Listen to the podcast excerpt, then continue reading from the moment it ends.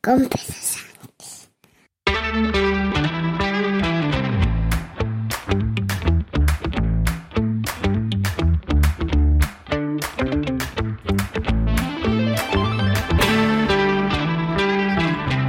Buenos días, jueves 16 de marzo de 2023, capítulo 947 de un podcast sobre mis cosas que en el fondo son las tuyas. Y hoy quiero hablarte de, bueno, son varios conceptos mezclados, pero básicamente, básicamente quiero eh, encontrarlos o juntarlos todos en torno al acuerdo que ha habido esta semana para la reforma del sistema de pensiones sin recorte, sin recorte. Eh, parecía todos los agoreros durante los últimos 20, 30 años llevan diciéndonos que lo que tenemos que tener son planes privados de pensiones, que el sistema público de pensiones estaba quebrado, que llegábamos los miembros de la eh, etapa del baby boom, que era otro de los conceptos que quería hoy traer aquí, y que a ver quién pagaba las pensiones de los boomers, que somos muchos. Eh, de entrada, ya repasando el concepto de boomer, me he encontrado con una definición, digamos, o localización temporal más acorde a lo que yo pienso que es la generación boomer, eh, que va desde el año 57 hasta el año 77, lo que me colocaría a mí en el año 68 justamente a unos 10 años de distancia de su comienzo y a unos 10 años de distancia de su final, es decir, un boomer pata negra Em, pero en otro sitio, sin ir más lejos en la Wikipedia, hablan de la generación del baby boom como la generación del año 35 al año 1960, es decir, la recuperación de la Gran Depresión y sobre todo la gran e-, expansión económica y también demográfica de los países, eh, vamos a decir, occidentales, por, por entendernos, aunque no es en los países occidentales donde más se ha disparado la, natalidad, pero el desarrollo en las sociedades europeas, en la sociedad estadounidense, de un montón de nacimientos dentro de las familias. Bueno, yo creo, considero más acertada la ubicación temporal entre el 57 y el 77. Me parece que eso es lo que todos y todas entendemos por la generación del baby boom. Eh, somos una generación, en mi caso, dentro ya de ocho años, eh, ahora ya lo puedo decir, voy quitando años a ese octavo año y ya serán siete años y, casi un año más, pero todavía, o sea, ya no son ocho años, menos de ocho años ya, para mi jubilación. Pocas personas, por ubicación de edad y por ganas de prejubilarse a los 63, pocas personas encontraréis en España más interesadas que yo por esta reforma del sistema de pensiones. Una reforma que es clave para entender. Eh, y ahora es cuando mm, los oyentes menos cercanos a mi cuerda, como dicen algunos, eh, dirán aquello de, bueno, el, que lo dijo ya no me escucha, que es una pena porque, en fin, yo le tenía mucho cariño, pero se debió de cansar de escuchar a un rojo, según él. Eh, ya ves, tenéis lo que tengo yo de rojo, pero bueno. Eh, aquí es donde ya me pongo ahora la bufanda, ¿vale? Me pongo la bufanda del gobierno. Igual que me podría quitar la bufanda del gobierno para deciros lo que pienso de la última campaña del Ministerio de Igualdad, pero no lo voy a decir, porque posiblemente, como me decía el bueno de Teo, yo no soy el target de esa campaña que no entiendo y que además me avergüenza un poco, la verdad. Eh, pero posiblemente porque no la entiendo, ¿eh? No quiero formar parte del coro de, apedreadores públicos de Irene Montero porque me parece que esa es una de las cosas más horribles que ha pasado en nuestra democracia en los últimos años. Pero bueno, en cualquier caso, vuelvo al tema. Em, en relación a la modificación del sistema de pensiones, vuelve a caer uno de los paradigmas del neoliberalismo que no creáis que se había impuesto en España, no, no, no. Se había pues impuesto en Europa y desde Europa fundamentalmente. No digo que en España no hay quien cuando ha estado en el gobierno ha creído que estas son las mejores maneras de conducir una economía, ¿vale? Y además no lo critico, simplemente discrepo, pero no lo critico, quiero decir, tiene que haber distintas formas de entender la economía. Aunque a mí me gustaría que una cosa como esta reforma de las pensiones sin recorte y generando la confianza de que el sistema va a soportar que lleguemos más mayores, más personas a la edad de mayores de cobrar la pensión y con más, espero, esperanza de vida, valga la redundancia. Eh, no estaría mal que a este consenso se sumaran también eh, los partidos conservadores, o por lo menos lo que deberían de ser los partidos conservadores moderados. Yo estoy seguro de que estos consensos en Europa eh, son transversales. Europa, por cierto, que ha dicho que ok, que esta es una buena manera de reformar el sistema de pensiones. El ministro Escribá, al que yo debo reconocer aquí públicamente que no le tenía ninguna fe, pero ninguna fe, le estaba viendo venir con el cuchillo entre, las, entre los dientes, em, finalmente, y supongo que por influencia del ala más izquierdista del gobierno, pero también por sensibilidad y mm, conocimiento técnico de los equipos que también el propio Ministerio de Seguridad Social del señor Escriba han puesto encima de la mesa, han terminado dando con una clave que de pronto parece que han tenido que desarmar Matrix para encontrar, pero que estaba ahí desde el principio, y que me la habéis escuchado en otros contextos. El dinero tiene que estar en manos de la gente, pero no en el sentido en el que habitualmente nos lo dice el movimiento libertariano que no quiere pagar impuestos y que cree que cada uno se tiene que buscar la vida como si esto fuera los Estados Unidos de América, donde por cierto se pagan impuestos. El otro día veía un vídeo en YouTube de un youtuber venezolano que estuvo probando cómo ganarse la vida dos días seguidos con dos aplicaciones de estas, de Uber y otra parecida a Uber, y al final decía que al acabar el añito, eh, tú cuando cobras un dinero allí no te lo van reteniendo, como aquí no retienen el dinero, sino que acabar el año, al acabar el año tú presentas allí tu, tu modelo el que sea y haces tu declaración de la renta con pagos de entre un 20 y un 30% de un salario normal, que es más o menos lo que se paga aquí. Incluso diría yo que es algo más. Eh, para un salario normal, digo, porque aquí los salarios normales mm, o bajitos, como puede tener un trabajador de Uber, son menores. Pero bueno, esa es otra película. No me voy a meter ahora con los impuestos de Estados Unidos. Céntrate un poco, Pedro. Entonces, em, digo que aplaudo nuevamente que volvemos a acabar con uno de los mitos, falsos mitos del neoliberalismo. El sistema público de pensiones no va a aguantar. Claro, el sistema público de pensiones solamente encerraba un secreto, el enorme secreto de la pirámide que había que descubrir, y es hay que pagar más. La cotización a la seguridad social ha de ser en función de lo que uno gana.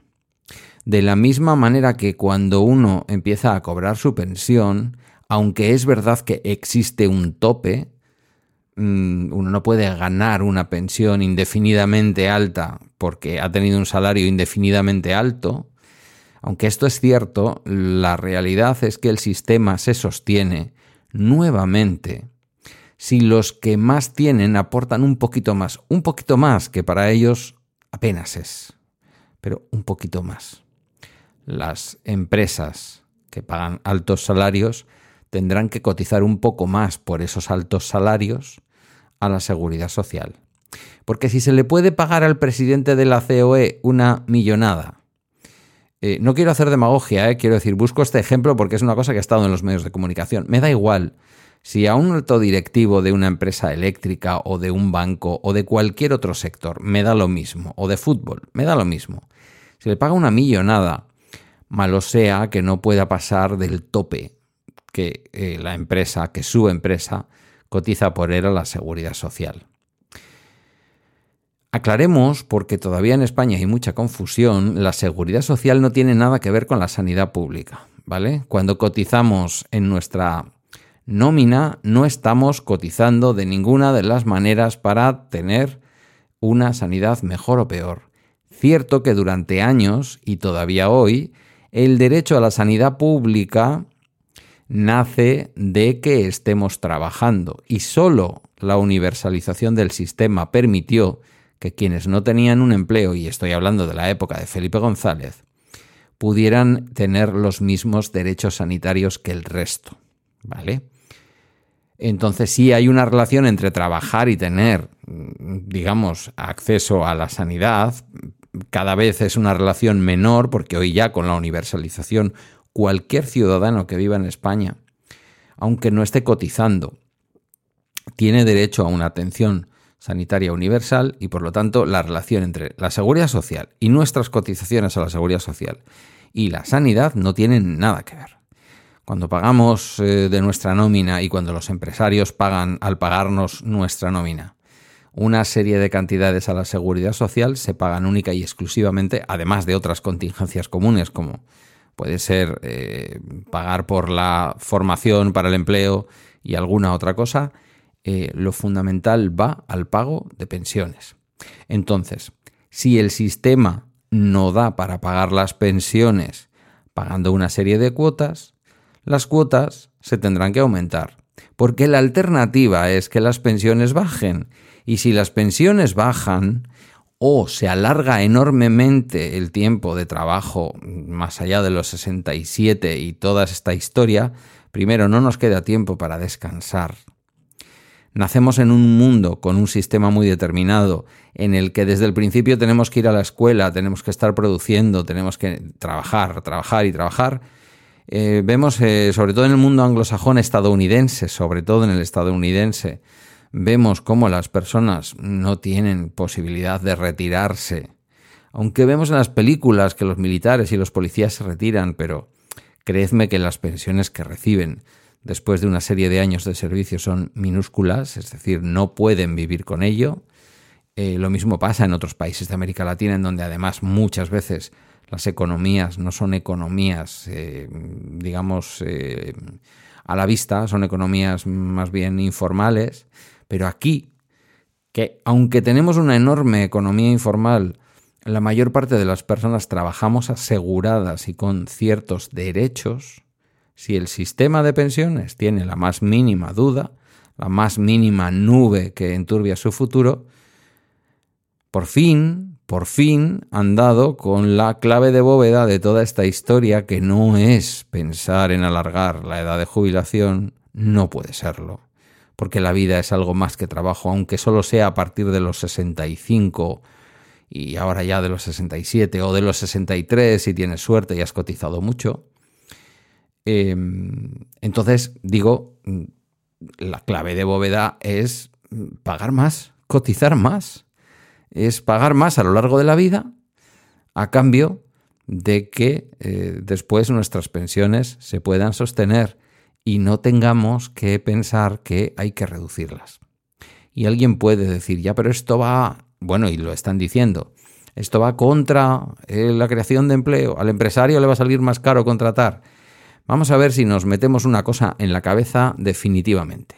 Primero, es verdad que hay pequeñas, medianas empresas, autónomos que tienen a alguien contratado, que en un momento dado pagar un poco más de seguridad social le supone un esfuerzo. Es una realidad, no vamos a engañarnos.